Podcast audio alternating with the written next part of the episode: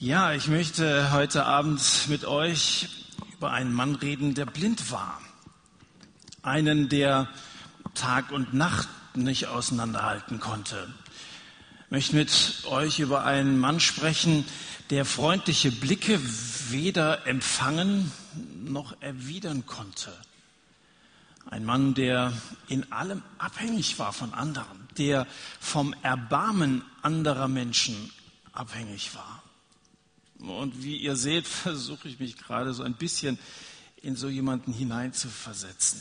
Das könnt ihr übrigens auch, wenn ihr in Frankfurt mal ähm, das Dialogmuseum äh, besucht. Wer ist mal da gewesen? Niemand? okay. Ich war auch noch nicht da, aber ich habe davon gelesen. Also ganz offensichtlich wird man da durch völlig lichtlose Räume geführt, in so einer kleinen Gruppe. Ein blinder Führer geht mit. Das ist eine Ausstellung, wo es nichts zu sehen gibt. Und es soll ein Restaurant da sein, wo gegessen wird, was auf den Tisch kommt. Da kannst du nicht erst gucken, ja, also sieht das auch appetitlich aus oder so, musst du dich einfach überraschen lassen. Ja, also, also ihr, ihr habt ja schon mitbekommen, wo ist denn die Kante? Ich muss ja ein bisschen vorsichtig sein, dass ich nicht zu weit nach vorne gehe. Ihr habt ja äh, mitbekommen, um welchen Text es geht. Das hat der Thomas ja freundlicherweise. Seid ihr eigentlich jetzt gerade vor mir oder stehe ich ein bisschen schief? Nicht, dass ihr euch nicht angesprochen fühlt. Ja. Ähm, er hat ja gesagt, worum es geht. Jetzt ist natürlich immer an dieser Stelle die Textlese dran. Das ist ein bisschen, ein bisschen kompliziert heute Abend, aber ich beschäftige mich immer so mit diesen Texten, dass ich sie beinahe auswendig kann. Ich versuche es einfach mal so. Übrigens, wenn ihr das kontrollieren wollt, was ich sage, immer ganz gut. Ja, gerade heute, gerade heute wäre es gut, ihr habt eine Bibel dabei und ihr schaut, ob das wirklich so ist, was der da sagt. Ja, draußen liegen noch welche. Ihr könnt noch schnell rausgehen. Ich würde es auch nicht merken, wenn einer raus, rausgeht, während ich hier rede.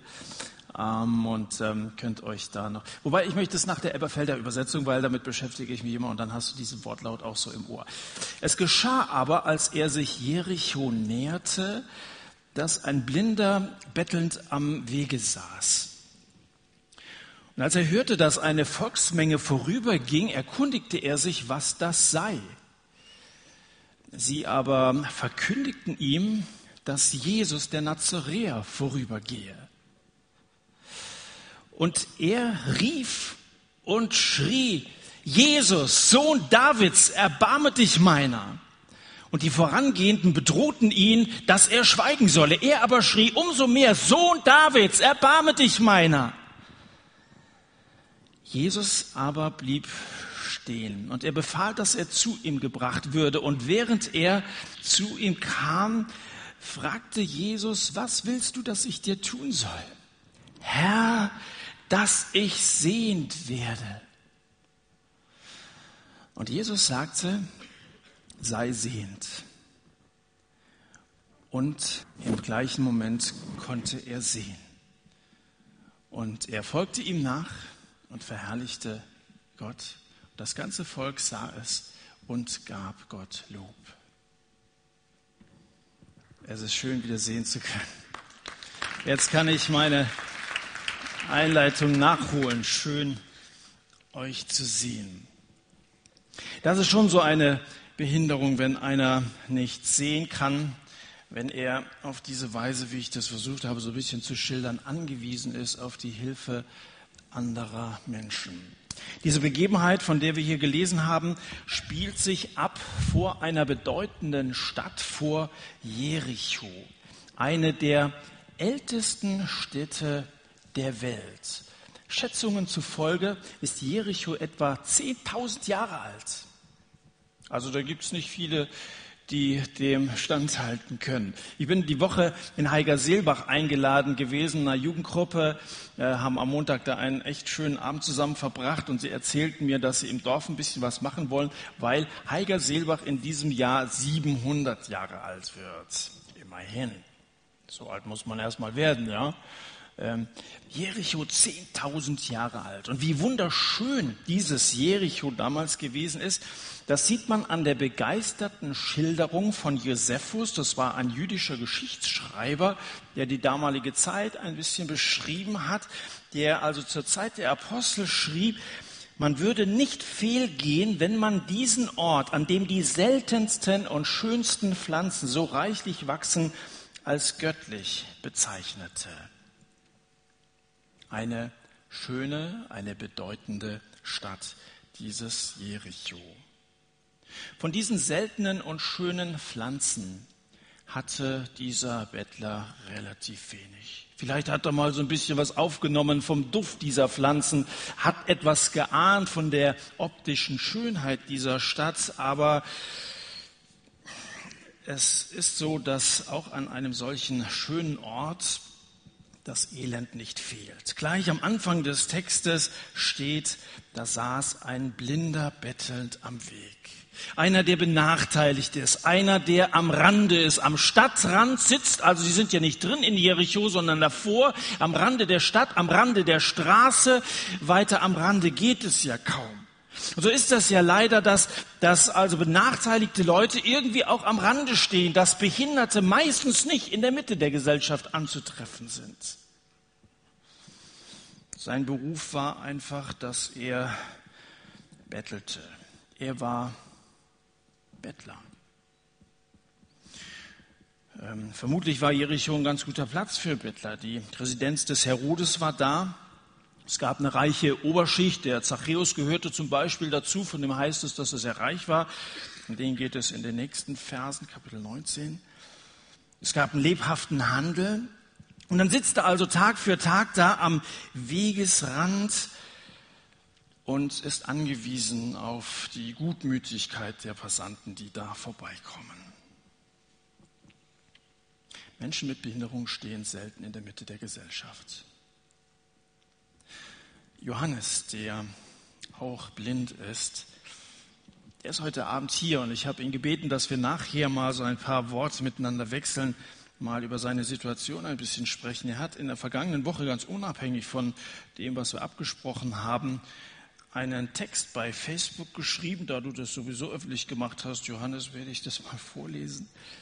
Er hat gesagt, ich darf hier in Deutschland leben, ein Land, wo man auch als Behinderter unglaublich viele Möglichkeiten hat, sein Leben selbst in die Hand zu nehmen. Wenn ich so nachdenke, kommt es mir irgendwie blöd vor, darüber zu trauern, dass ich blind bin. Da sollte man lieber dankbar sein für das, was man hat. In Brasilien, da ist er nämlich ähm, geboren, in Brasilien würde es mir deutlich schlechter gehen als hier. Ich bewundere das, was Johannes hier schreibt und äh, bin gespannt, was er uns gleich auch noch persönlich aus seinem Leben zu erzählen hat. Aber zunächst mal bleiben wir noch kurz bei diesem Mann, den wir hier nicht mit Namen äh, genannt bekommen. Vermutlich ist es jener Bartimäus, von dem auch Markus und Matthäus schreiben. Dieser blinde Mann, der war eben nicht in so einer aufgeklärten und zivilisierten, fortgeschrittenen Gesellschaft zu Hause, wie wir das sind. Er hatte keinen Orientierungstrainer, niemanden, der, der ihm die Blindenschrift beigebracht hätte. Hörbücher gab es auch noch nicht. Also vieles, was heute schon durchaus leichter äh, ist für einen Blinden, ist damals äh, noch ferne Zukunft gewesen. So blieb ihm nichts anderes übrig, als den ganzen Tag Erbarmen zu schreien, Erbarmen, seine Hände auszustrecken, wenn er hörte, dass da jemand vorbeikommt und zu hoffen, dass jemand ein bisschen Großzügigkeit an den Tag legt und ihm in seiner Situation hilft. Er hoffte, dass sie ein bisschen was für ihn übrig haben. Geld, Almosen, aktives Mitleid eben. In diesen Versen ist nicht dieser Bettler alleine blind und in diesem Raum nicht alleine Johannes. Es geht in diesem Text ums Sehen. Da werden Augen geöffnet, da wird Blindheit aufgehoben, Schleier, die die Sicht verhindern, werden weggezogen. Am Ende sieht das ganze Volk. Offensichtlich haben sie vorher manches nicht gesehen, wenn hier betont wird. Und es sieht das ganze Volk und lobt Gott. Am Anfang sieht niemand etwas. Alle tappen im Dunkeln. Auch die Jünger. Lest nochmal Vers 34. Das gehört noch zu dem Text, über den Matthias letzte Woche gesprochen hat. Und sie verstanden nichts von den Worten und ihre Rede oder diese Rede, die Jesus gehalten hatte, war vor ihnen verborgen und sie begriffen das Gesagte nicht. Die Rede war vor ihnen verborgen. Verborgen heißt doch, es, es ist nicht zugänglich für mich. Ich sehe es nicht und ich blick's nicht. Ich verstehe einfach nicht, was gemeint ist. Und das, was Jesus gesagt hatte, ist tatsächlich nicht allzu leicht zu verstehen, wenn er davon redet, dass der Sohn des Menschen überliefert werden sollte. Die Situation sah so gar nicht aus. Ihr seht ja, wie hier die Volksmengen zusammenkommen und diesen Jesus äh, verehren, also unbedingt etwas von ihm hören wollen. Da redet Jesus davon, dass er selber, also dass er äh, angeklagt wird, verspottet, geschmäht, angespien, solche Begriffe gebraucht er da in den Versen 31 bis 33, gegeißelt. Das war eine unglaublich brutale Vorgehensweise, wie man mit einem solchen Verbrecher umging, dass er getötet werden sollte und dann, was er am Ende noch sagte, am dritten Tage auferweckt werden sollte. Das war einfach für die Jünger zu viel, das haben sie nicht verstanden, sie blicken es einfach nicht. Und ich frage mich auch, wenn man so eine Aussagen liest, wie klingt das auch in den Ohren eines Menschen heute, der nie mit dem Christentum in Verbindung gekommen ist, der keinen Kontakt zur Kirche hat, aufgewachsen ist in einem, in einem ja, atheistischen Kontext oder auch in den Ohren von jemandem, der hier so als Zaungast dabei ist, mal teilnimmt an so einem Abend, im Satt mal davon gehört und so. Wie klingt das, wenn da die Rede ist von einem, der also umgebracht werden soll und dann am Ende wieder aufersteht. Nein, blind sind nicht alleine die Blinden. Es gibt tatsächlich eine verhängnisvollere Blindheit als das, was hier äh, so rein äußerlich geschildert wird. So verhängnisvoll das natürlich ist. Aber hier geht es um unsere natürlichen Augen. Und Thomas erwähnte vorhin einen Vers aus dem Epheserbrief von Paulus geschrieben, dass Menschen normalerweise vier Augen haben, zwei Paar Augen. Da gibt es noch diese inneren Augen, die Augen des Herzens. Und Paulus sagt, er Gott öffne euch die inneren Augen, damit ihr seht, was eigentlich das Erbe, dieser große Preis, den Gott für euch vorgesehen hat, beinhaltet. Er öffne euch die Augen für das große Ganze. Ihr sollt das Reich Gottes sehen und dafür sind die allermeisten Menschen blind. Es geht ja hier in diesem Kapitel um das Reich Gottes, um Gottes neue Welt, die in Jesus Christus errichtet worden ist. Das, was die Menschen da sehen, ist so ein, so ein normaler Wanderprediger, der also durchaus ein bisschen Aufsehen erregt, aber das große Ganze haben nicht mal die Jünger gesehen. Und da gibt es also tatsächlich so eine, eine Blindheit, die sich durchzieht durch die ganze Menschheit, weil viele für das Reich Gottes irgendwie verschlossen sind. Sie sehen nicht, worum es eigentlich geht, sind so sehr mit ihren eigenen Angelegenheiten beschäftigt. Die, die sehen so die horizontale Ebene, aber diese vertikale, die Welt, in der Gott regiert, dass er was mit dir, mit uns zu tun haben will, das sehen die meisten nicht. Jesus hat mal zu seinen Jüngern gesagt, ihr werdet die gleichen Wunder tun, wie ich sie tue. Da kann man ja schon mal sagen, alle Achtung, das, was Jesus so fertiggebracht hat, ist ja nicht ohne, dass er also Blinden die Augen geöffnet hat, sogar Tote auferweckt hat. Ihr werdet die gleichen Wunder tun wie ich und ihr werdet größere Wunder tun. Ja, da rastest du aus, was soll denn das sein? Noch größere Wunder? Und jetzt frage ich euch, was ist denn das größere Wunder, einem Menschen seine natürlichen Augen zu öffnen? Oder einem Menschen seine inneren Augen zu öffnen. Wenn jemand seine äußeren Augen geöffnet bekommt, ein Blinder, der also wieder sehen kann, der wird sie nach wenigen Jahrzehnten doch wieder schließen. Aber wenn einem die inneren Augen geöffnet werden, dann reicht das bis in die Ewigkeit hinein. Und da beginnt man zu verstehen, was Jesus meint. Ihr werdet größere Wunder tun als diese. Und tatsächlich haben die Apostel die gleichen Wunder getan, wie Jesus sie getan hat. Muss man Apostelgeschichte lesen, wenn wir mit Lukas fertig sind. Vielleicht kommen wir dann mal an die Apostelgeschichte. Da, da war es so, dass sie also alle möglichen Kranken am Weg ausgelegt haben. Wenn nur der Schatten eines Apostels sie berührt hatte, waren die alle gesund. Aber das ist das eine, sagt Jesus. Ihr werdet die gleichen Wunder tun wie ich, aber ihr werdet größere tun. Da werden Menschen dauerhaft diese inneren Augen, die eben mit solchen Schals von Satan ständig verbunden werden. Das macht er mit Vorliebe, dass er unsere inneren Augen verbunden halten will, damit wir es nicht sehen. Und ihr sollt dafür sorgen, dass ihnen die Augen geöffnet werden. Und wir hoffen so sehr, dass so ein Sattabend mit dazu beiträgt, dass auch hier Leuten die Augen geöffnet werden. Dass ihr durchblickt, dass es eben nicht nur um Lieder geht, um eine schöne geheizte Halle. Ich finde es übrigens sehr warm heute Abend hier und, und dass, dass also da schöne Mädchen sind und alles. Also eure Augen sind wahrscheinlich durchaus aktiv an so einem Abend. Äh, aber dass das nicht alles ist, sondern dass euch eben die inneren Augen geöffnet werden und ihr versteht, worum es eigentlich geht, worum es Gott geht.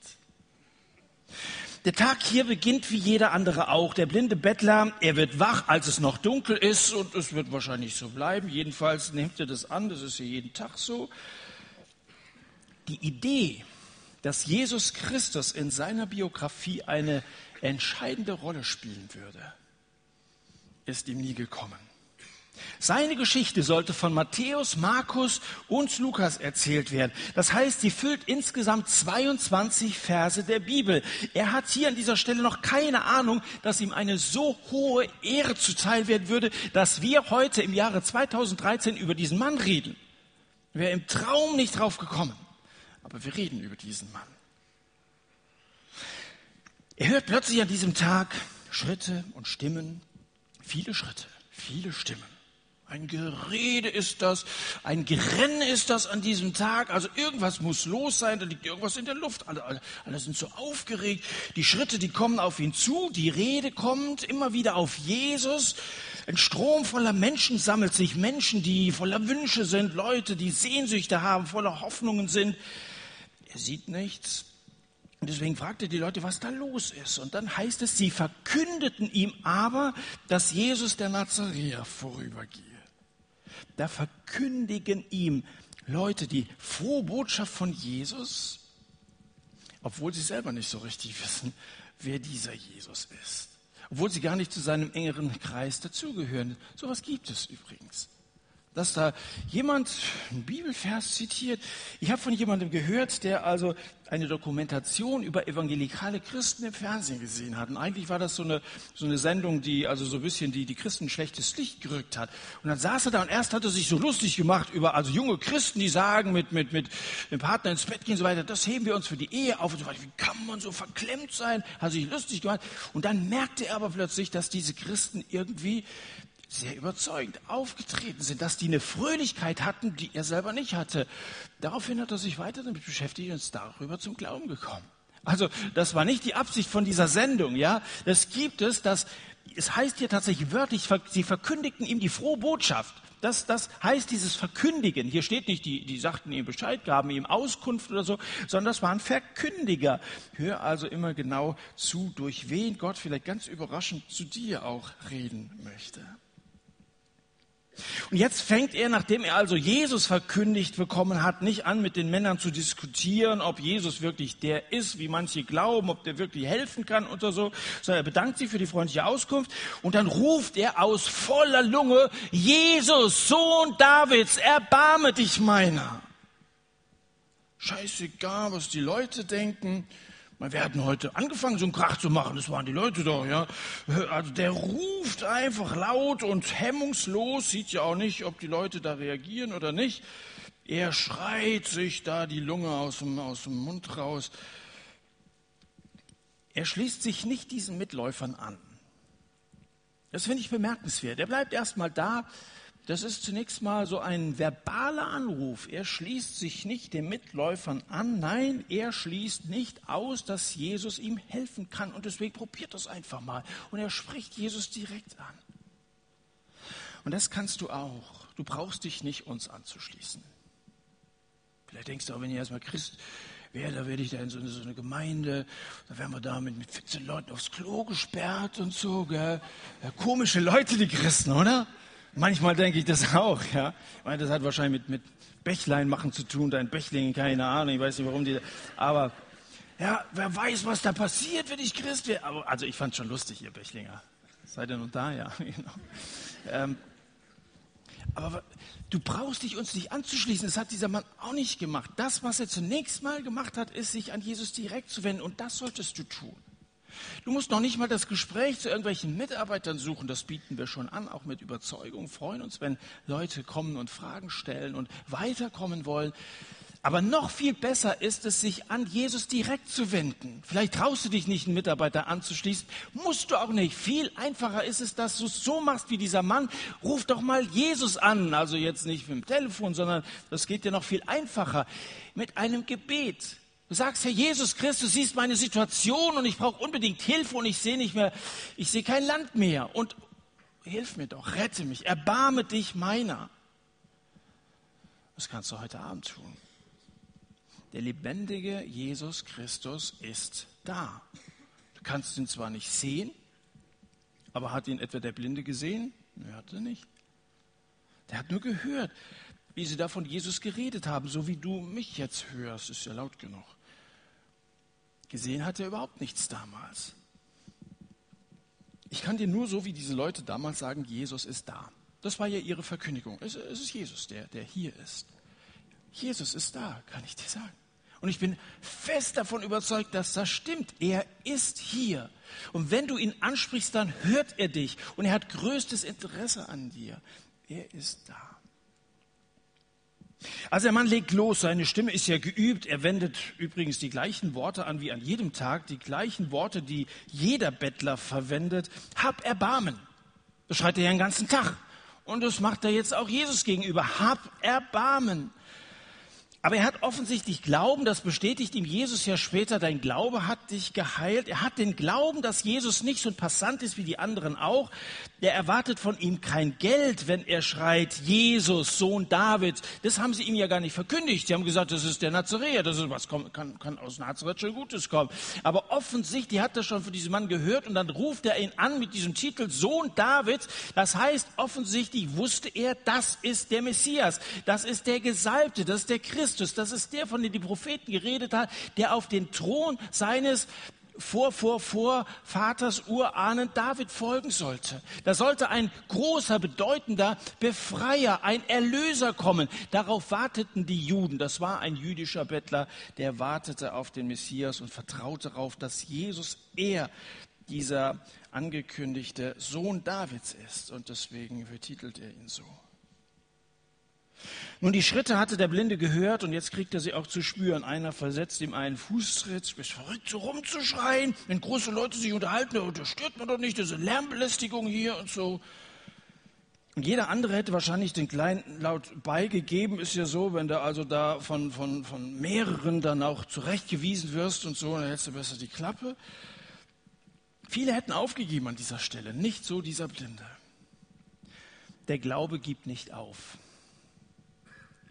Der Glaube gibt nicht auf. Wir als Menschen geben schnell auf. Aber wenn du deinen Glauben wirklich auf einen, Gott setzt, dann ist es erstmal unabhängig davon, was, was, was Menschen sagen. Und es gibt manche, die sagen, du bist verrückt, du kannst doch da jetzt dich da auf die Christen nicht eine. Neulich habe ich gehört, dass einem also unterstellt wurde, er hätte sich der Dillenburger Gehirnwäsche unterzogen, weil er hier gewesen ist. Ähm, der hat sich nicht abhalten lassen, auch die Woche drauf wieder hierher zu kommen. Der Glaube gibt nicht auf. Und jetzt brüllt er erst recht, und zwar in einer Phonstärke, die der berühmten Posaune von Jericho nahe kommt. Die war bekanntlich in D-Moll gestimmt und hat in grauer Vorzeit die Mauern Jerichos demoliert aus der Kraft Gottes sind diese Mauern da bei Schall der Posaunen zusammengefallen. Dieser Schrei durchheult die entsetzte Menge und kommt schließlich bei Jesus an. Biete, still oder laut, egal was die Leute sagen. Jesus hört das, Vers 40, und bleibt stehen. Josua bat einst die Sonne am Himmel stillzustehen. Doch hier steht auf Bitten eines blinden Bettlers der Herr der Sonne still. Hier steht auf Bitten eines Bettlers der Herr des Mondes, der Herr des Himmels still. Er bleibt stehen. So viel Macht steckt hinter einem Gebet. Da ist Gott auf einmal ganz Ohr und schenkt dir seine ganze Aufmerksamkeit. Er, Jesus, ist der Herr. Er ist die Sonne. Er ist das Licht. Johannes sagt, dass er die Sonne riechen kann. Das hast du auch mal bei Facebook geschrieben. Johannes, ich darf dich jetzt mal hier hochholen, ja? Oh, du kannst also mir. Guck mal, der hat einen, du hast einen besseren Stock als ich. Meiner ist so kurz. Der ist cool. Hallo Johannes. So, der Johannes Programm ist mal ein Applaus, ganz genau. Cool. Vielen Dank, dass du dich hier. Bitte, mein Mann, der ist auch handlich. Guck mal. Ja. Ist nur nicht so, so lang. Ich benutze ihn eher, wenn, würde sowas benutzen, wenn es regnet. Sehr gut erkannt. Sehr gut erkannt. Ja, ganz genau. Das, ganz genau. Jetzt ist mein Stock weg, aber ich brauche ihn noch nicht mehr.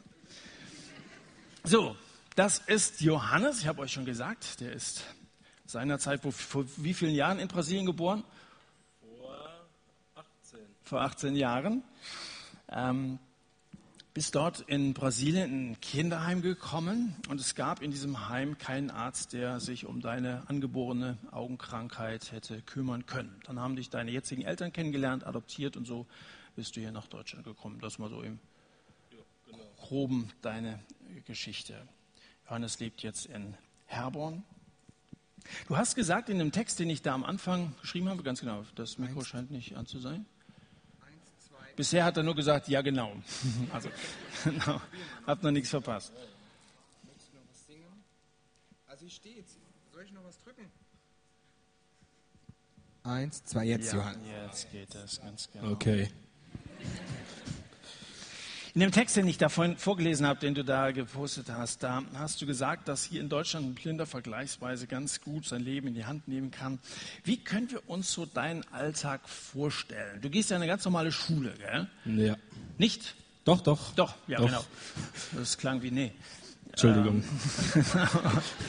Ähm, äh, jetzt zum Beispiel, wie, wie, ist das, wenn, wenn da eine Klausur, eine Arbeit geschrieben wird? Kriegst du die dann in Blindenschrift oder wie geht das? Also ich habe ja einen Laptop, der kann sprechen, okay. der mir dann alles vorliest und ich habe noch so ein Gerät, das unter dem Laptop steht, das heißt Breilzeile und das wandelt alles nochmal in Blindenschrift um. Ah ja, und, und wird das dann in Blindenschrift ausgedruckt? Also am Monitor kannst du ja schlecht fühlen, oder? Ja, also das Gerät wandelt das um und ich lese das und höre das dann. Ah, du hörst es. Ja. Und zwar mit äh, Ohrstöpseln. Deine Mitschüler kriegen das nicht mit. Nee. Ja, genau. Das ist natürlich gut. Ich glaube, das würde dir auch ziemlich nerven und ablenken. Nerven und du könntest ja das, was du selber nochmal geschrieben hast, dann nochmal abspielen und so. Das wäre ja. gut. okay. Wenn du so mit, in, mit, mit Facebook, du, du bist ja da recht aktiv, da ist es ähnlich, dass du also alle Nachrichten hörst. Ich habe mir überlegt, wie klingt eigentlich ein Smiley, wenn ich ein Smiley da hinten dran mache?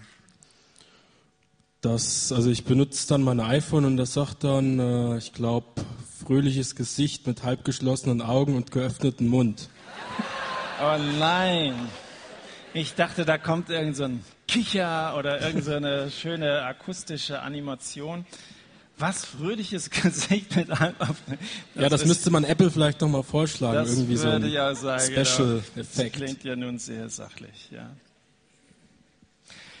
Johannes, hier in diesem Text, wir haben ja gelesen oder zumindest gehört, wie, wie dieser Text ausgeht, da bittet also ein Blinder Jesus, Herr, ich will, dass ich sehend werde. Du hast ja eine Beziehung zu Jesus. Hast du so ein ähnliches Gebet auch schon mal an Gott, an Jesus gerichtet? Ja, sicherlich, aber ich muss ganz ehrlich sagen, äh, ich bin jetzt keiner, der äh, sagt, der jeden Tag mit dem Gedanken aufsteht, oh bitte Jesus, heil mich jetzt, ich will unbedingt wieder sehen. Also ich bin eigentlich ganz zufrieden mit meinem Leben, ich komme gut klar, ich habe auch viele Dinge, äh, wie du eben gesagt hast, ich zum Beispiel finde ich es wunderbar, wenn man aufsteht morgens im Frühling, man macht das Fenster auf und riecht, ah super, die Sonne scheint. Allein der Geruch von der Sonne, den finde ich schon so schön, äh, dass ich eigentlich, glaube ich, gar nicht mehr unbedingt also ich muss jetzt nicht unbedingt geheilt werden. Also sicherlich gibt es mal Momente, in denen man sich ziemlich blöd fühlt, aber meistens bin ich ganz zufrieden so. Ist es wirklich so, dass also die Sinne, die, die äh, verbleibenden Sinne irgendwie mehr geschärft sind als bei Sehenden? Also dass du ja, Gerüche viel intensiver wahrnimmst, äh, viel bewusster auch aufnimmst als, als unser einer. Also ich wüsste jetzt nicht, wie Sonne riecht zum Beispiel. Kannst du den Geruch mal beschreiben? Wie, wie ist das? Ja, also das ein, Entschuldigung, aber das euch Sehenden zu erklären, das ist äh, wie wenn ihr einen Blinden, der noch nie irgendwelche Farben gesehen habt, versuchten würdet, die Farbe Rot zu erklären. Ja. Das würde der auch nicht verstehen. Also es ist auf jeden Fall ein schöner Geruch. Ja. Aber schön, ganz genau. Dabei spürst du ja wahrscheinlich auch die Sonne, wenn sie scheint und wärmt und so. Das sind ja schon auch, auch Empfindungen. Also, dass wir genau. auch ohne Augen äh, hier und da die Sonne äh, aufnehmen können. Ja, ähm, wir haben ein bisschen was so von, von deinem Alltag ähm, gehört äh, und sind jetzt auf Jesus zu sprechen gekommen. Darf ich noch so einen Facebook-Eintrag äh, vorlesen, der mich wirklich berührt hat. Wenn du willst. Hat Johannes geschrieben, ich hasse diese Dunkelheit, dieses schwarze Nichts, das mich umgibt. Ich hasse es, ständig ausgegrenzt zu werden und immer wieder zu hören, nein, das kannst du nicht. Ich hasse es, diesen Kampf zu kämpfen, nur um einigermaßen normal wie früher zu wirken. Ich hasse die ständigen Enttäuschungen, die das schwarze Nichts bringt. Die einzige Hoffnung ist Jesus Christus.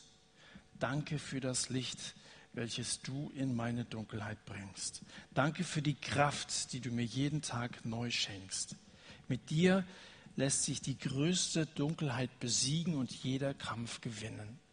Du hilfst mir jeden Tag neu weiterzukämpfen, durchzuhalten und trotz allem Spaß zu haben. Danke, Jesus.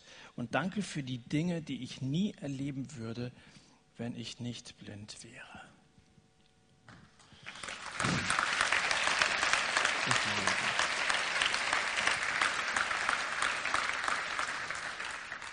Das hat mich wirklich berührt und beschämt. Wie oft sind wir undankbar, die, die wir einigermaßen gesund sind. Die kleinste Kleinigkeit wirft uns aus der Bahn.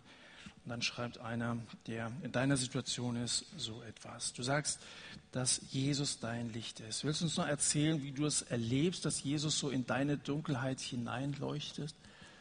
Ja, also ich kann euch vielleicht mal ganz kurz erzählen, wie das äh, gekommen ist, äh, dass ich blind geworden bin. Vielleicht äh, merkt man das da so ein bisschen. Ähm, ich äh, meine Augen, die sind ja, also ich habe eine ziemliche Augenkrankheit, äh, die nennt sich Glaukom, falls das einem von euch hier was sagt.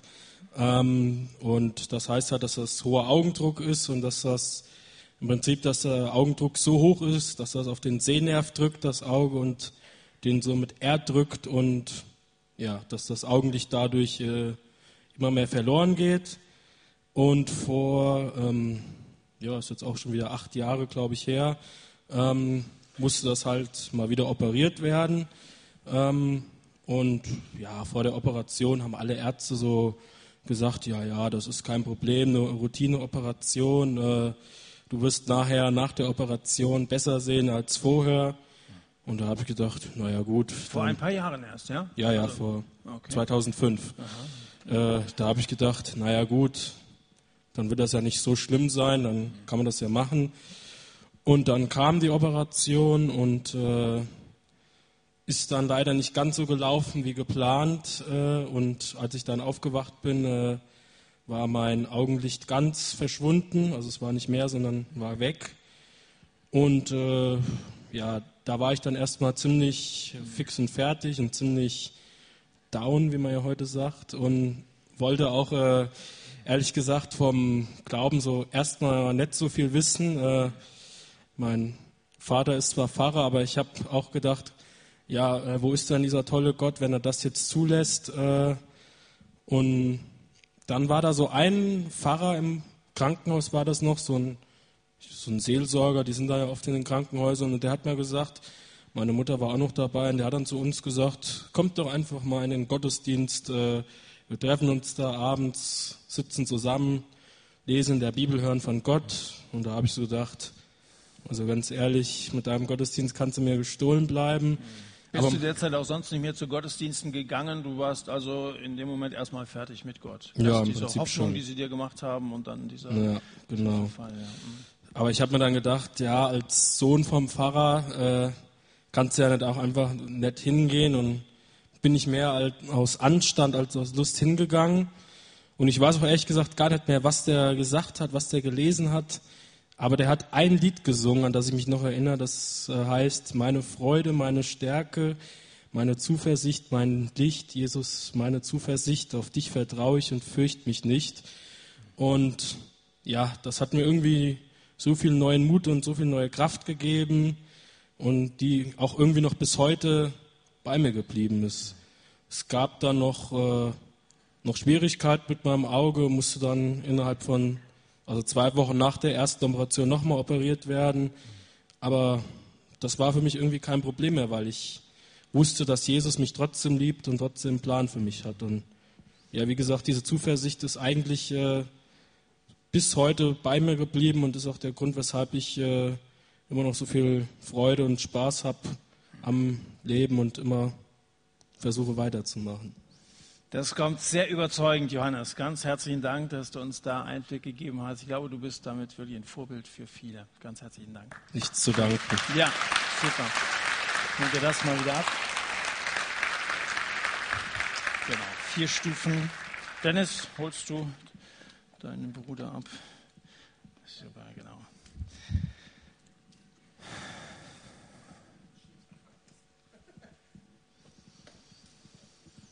Habst du gedacht, als ich mich so ein bisschen mit Johannes beschäftigt hat, vielleicht ist es die Blindheit von Johannes, die dir die Augen öffnet.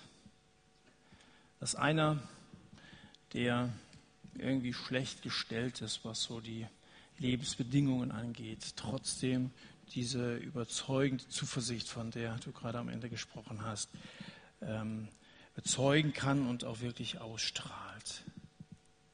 Ich habe gesagt am Anfang von diesem Text, da hat noch niemand was gesehen. Ähm, blind sind nicht alleine die Blinden.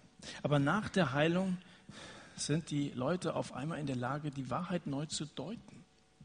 Und ich wünsche, dass du, der du in deinen inneren, mit deinen inneren Augen blind bist, die Wirklichkeit neu, neu sehen kannst. Jesus ist das Licht in der Dunkelheit. Und das nicht nur für Johannes, der sich nach Licht sehnt, sondern ich glaube, dass du dich auch nach Licht sehnst. Er, Jesus, zeigt dir die ganze Realität. Die Bibel nennt das Offenbarung. Gott deckt etwas auf, das vorher verborgen war. Unsichtbares wird sichtbar, Augen werden geöffnet, Blindheit aufgehoben, Schleier weggezogen. Das ist Enthüllung, Klarheit, Licht. Wir können sehen, was Gott tut. Johannes, der Herborner Stevie Wonder. Jesus lässt hier Stevie Wonder zu sich rufen. Stevie Wonder erwartet ein Wunder. Dieser Blinde, der sagt, erbarme dich meiner, der setzt sein Vertrauen auf Jesus. Jesus sagt, lass diesen Mann zu mir kommen. Er befiehlt, dass er zu ihm gebracht werde. Im gleichen Auftrag schickt Jesus mich heute zu dir. Er ruft dich, wer auch immer du bist, wo auch immer du herkommst, aus Bechlingen oder wo auch immer her. Egal wie finster es in deinem Leben aussieht, wie weit du auch am Rande der Gesellschaft, am Rande der Kirche stehst. Vielleicht fühlst du dich so an den Rand des Lebens gedrückt, dass du am liebsten abspringen würdest. Gerade dann gilt für dich, er ruft dich. Er lässt dir sagen, komm her und wirf dein Leben nicht weg. Gib's mir. Ich will was draus machen, etwas völlig Neues. Jesus und der Mann, die reden hier unter vier Augen, von denen zwei nicht funktionieren. Was willst du von mir? fragt Jesus. Was ist denn das für eine Frage, die Jesus da stellt? Was willst du von mir? Also, weiß der nicht, dass der arme Kerl eine Netzhautlähmung hat? Komische Frage, oder? Was willst du von mir? Natürlich weiß Jesus, was der Mann von dem will. Jesus ist ja nicht blind. Ich meine, der sieht ja, dass der nichts sieht. Und dass er sich natürlich sein Augenlicht wieder wünscht. Aber Jesus fragt trotzdem. Er will wissen, was wir wollen. Und wir sollen wagen zu sagen, was wir wollen. Ich glaube, dass unsere Gebete oft so eine Art Gefühlsschaumteppich dabei haben. Da ist alles so formuliert, dass wir nur nicht enttäuscht werden, wenn nicht das passiert, worum wir gebetet haben. Da traut man sich gar nicht so richtig zu sagen, was man eigentlich will. Da wird so allgemein gebetet, dass es keine konkrete Gebetserhörung geben kann, weil wir nicht konkret beten. Jesus aber sagt hier sehr konkret, was willst du, dass ich dir tun soll? Warum sagst du das nicht einfach mal so? Was willst denn du, der du heute Abend hierher gekommen bist? Was willst du eigentlich? Möchtest du glauben? Möchtest du neues Leben? Möchtest du, dass dir deine Schuld vergeben wird? Dann sag's ihm doch. Willst du frei werden von deinem Jähzorn, der dich blind gemacht hat vor Wut? Willst du frei werden von deinem Egoismus, der dich blind gemacht hat für deinen Nächsten? Willst du frei werden von deinem Selbstmitleid, das dich blind macht für die reiche Gnade, die dich jeden Tag umgibt, dass auch für dich die Sonne scheint, dass du dich am Leben freuen kannst, aber du tust es nicht, weil du in den Gedanken immer nur um deine, um deine Probleme kreist? Was willst du eigentlich? Sag ihm deine großen, deine kleinen Wünsche. Sag ihm, ich möchte einen Partner.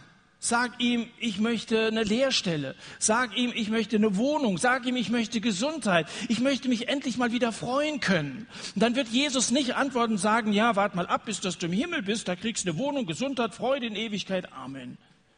Das ist ja bei den Christen meistens so, wird vertröstet auf irgendwann mal, dann ist es soweit, also brauchst du ein bisschen Glauben und dann ein paar Jahre warten und dann irgendwann kriegst du das, was du dir wünschst. Jesus sagt auch nicht, ja, so Blindenheilung ist natürlich ein Problem, medizinisch ist sowieso, theologisch auch, da ist hienieden auf Erden nichts zu machen, aber warte nur ein Weilchen drüben im Jenseits, da wird alles besser. Sagt Jesus nicht.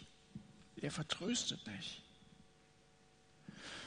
Zu Petrus hatte Jesus gesagt, dass derjenige, dem es um das Reich Gottes geht, der also durchblickt, Vielfältiges gegeben wird in dieser Zeit. Vers 30. Damals, als ich über den Abschnitt gesprochen habe, habe ich diesen Vers mal ausgelassen. Müssen wir heute noch mal drüber sprechen der bekommt Vielfältiges in dieser Zeit und im kommenden Zeitalter ewiges Leben. Merkst du, dass das kein Vertrösten ist auf den Himmel? Da sagt Jesus vielfältig hier, nicht doppelt so viel hier, wie du bisher hast, ohne Jesus, auch nicht zwei oder dreimal so viel. Er sagt Vielfältiges. Ich weiß nicht, wie viel er genau meint, aber du wirst reich beschenkt in diesem Leben und dann sagt er und am Ende ewigen, ewiges Leben. Das heißt, das kommt noch oben drauf. Wenn mir das Wasser bis zum Halse steht, wenn ich, wenn ich am Absaufen bin, dann nützt mir nichts, wenn irgendwann später mal so ein Matthias mit seinem Rettungsring da steht und wie er letzte Woche hier so zumindest angedeutet hat, uns so einen Ring zuzuwerfen, sondern dann brauche ich, wenn ich am Ersaufen bin, brauche ich diesen Ring jetzt. Und so macht Jesus das auch nicht, dass er sagt, irgendwann später wirst du errettet werden. Wenn du am Absaufen bist, jetzt gerade in deinen Problemen, wachsen dir deine Probleme über den Kopf oder du gehst unter in deinen Schwierigkeiten, dann greif zu, klammere dich an Jesus. Er hat die Lösung, er kann dir helfen. Und als der Mann sagt, Herr, ich möchte sehen können, also sehr konkret sein Gebet formuliert, das, was er sich wünscht, sagt Jesus, sei sehend, dein Glaube hat dich geheilt. Und dann heißt es, sofort wurde er sehend. Und das wiederum sehen alle, das ganze Volk, und sie loben Gott. Dieser ehemals blinde geht spät an diesem Tag wahrscheinlich, aber mit neuen Augen zu Bett. Und als er am nächsten Morgen aufwacht, merkt er, dass es kein Traum gewesen ist. Dass sein ganzes Leben neu geworden ist. Jesus geht es in erster Linie um unsere inneren Augen. Und dieses Wunder, dieses größere Wunder kann heute Abend geschehen. So wie Jesus zu Paulus gesagt hat, öffne ihnen die Augen, damit sie umkehren und sich von der Finsternis zum Licht wenden. Willst du dich heute Abend von der Finsternis zum Licht wenden, so etwas teilen können, wie uns das Johannes gesagt hat? Diese Zuversicht mit nach Hause nehmen, die Gewissheit nach Hause zu schlittern, dass du gerettet bist. Lass heute dieses Licht, lass Jesus in dein Leben. Das ist deine Gelegenheit. Und warte nicht drauf, und damit schließe ich jetzt bis dass diese Gelegenheit vorübergezogen ist. Stell mal vor, dieser blinde Mann hätte nichts gesagt. Er hätte da gesessen, hätte sich das angehört. Jesus ist da. Und dann hätte er schweigend da an seinem Platz gesessen. das ganze Gemurmel und Gerede, das wäre dann immer lauter geworden, immer lauter und dann so laut irgendwann, weil Jesus ja dann direkt auch auf seiner Höhe an ihm vorbeigegangen wäre, aber dieses Reden wäre dann im Laufe der Zeit auch immer leiser geworden, immer leiser, immer leiser und irgendwann hätte er nichts mehr gehört. Und so eine Gelegenheit hast du vielleicht heute Abend, dass Jesus sozusagen vor dir steht und jetzt bist du gefragt, denn er drängt sich niemandem auf. Es kann sein, er zieht vorbei. Er macht dir das Angebot, ich bin da, aber wenn du dann nicht rufst und sagst, Herr Jesus, rette mich, dann wird nichts passieren, weil er niemanden dazu zwingt, ihm anzugehören, an ihn zu glauben. Das muss von dir ausgehen. Aber sobald er so ein Signal hört, da ist einer, der um Hilfe ruft, dann bleibt er stehen und dann tut er ein Wunder in deinem Leben. Warte nicht, bis das es zu spät ist, dass es vorüberzieht. Ich weiß nicht, wie viele Gelegenheiten du noch hast, hier zum Satz zu kommen. Übrigens ist das auch so eine Reihe von Texten, die um Entscheidung sich drehen. In den letzten drei, vier Wochen ging es immer wieder um diese Entscheidung. Auch diese, diese Entscheidungsreihe ist bald vorbei. Dann sind wir wieder so im zweiten Buch Mose und ihr merkt ja, dass es Abende gibt, wo wir mehr die, die schon länger im Glauben unterwegs sind, ansprechen. Andere Texte bieten sich wiederum an, so zur Entscheidung aufzurufen. Vielleicht steht Jesus heute Abend, ist er genau auf deiner Höhe und jetzt sitzt du da und jetzt ist die Frage, schreist du um Hilfe oder lässt du ihn einfach vorbeiziehen? Und es kann sein, nächste Woche ist es dir gar nicht mehr so wichtig und es wird immer leiser, immer leiser, immer leiser und irgendwann hörst du nichts mehr von ihm. Und du hast deine Chance verpasst. Und deswegen möchte ich heute Abend nochmal einladen. Ich bitte die Band jetzt schon mal nach vorne zu kommen, so eine Entscheidung heute Abend nochmal zu treffen. Und ich möchte dich einfach nochmal einladen, so wie dieser Blinde, aufzustehen. Also wie, wie hat Jesus gesagt, lasst ihn zu mir kommen. Und sozusagen jetzt dich aufzurufen, komm, komm hier vorne hin, wenn du heute Abend so eine Entscheidung für Jesus treffen willst. Wenn du merkst, dass die letzten Wochen hat Gott dich immer wieder angesprochen. Es ist nochmal eine Gelegenheit heute Abend. Ich weiß nicht genau, wie es nächste Woche aussehen wird. Ob du überhaupt kommen kannst, wie das Wetter aussieht, wisst war alles nicht so genau. Heute ruft Jesus dich. Möchte ich einladen, während dieses Liedes, wo es um diesen Jesus geht, hier vorne hinzukommen. Dann werden wir wenn du möchtest, nochmal in einem Raum über alles sprechen, wie man diese Sache mit Jesus festmachen kann, diese Entscheidung treffen kann. Ich äh, möchte einige Tipps geben. Wir werden zusammen beten und du kannst Jesus dein Leben in seine Hände geben. Und er wird dieses Gebet, Herr Jesus, rette dich, erbarme dich über mich, er wird es erhören. Ich lade dich herzlich ein, heute Abend zu Jesus zu kommen und dein Leben mit Jesus in Ordnung zu bringen.